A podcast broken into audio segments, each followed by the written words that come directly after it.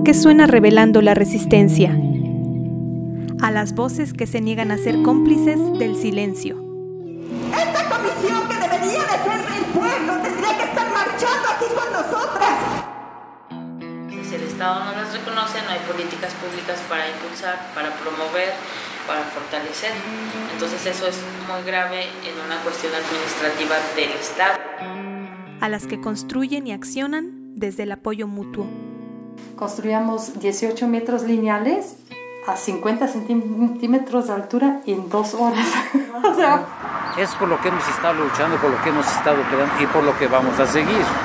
Recogimos estas voces durante la crisis sanitaria para visibilizar los retos de quienes viven con independencia, la cultura, el arte y la cotidianidad en el campo o la ciudad.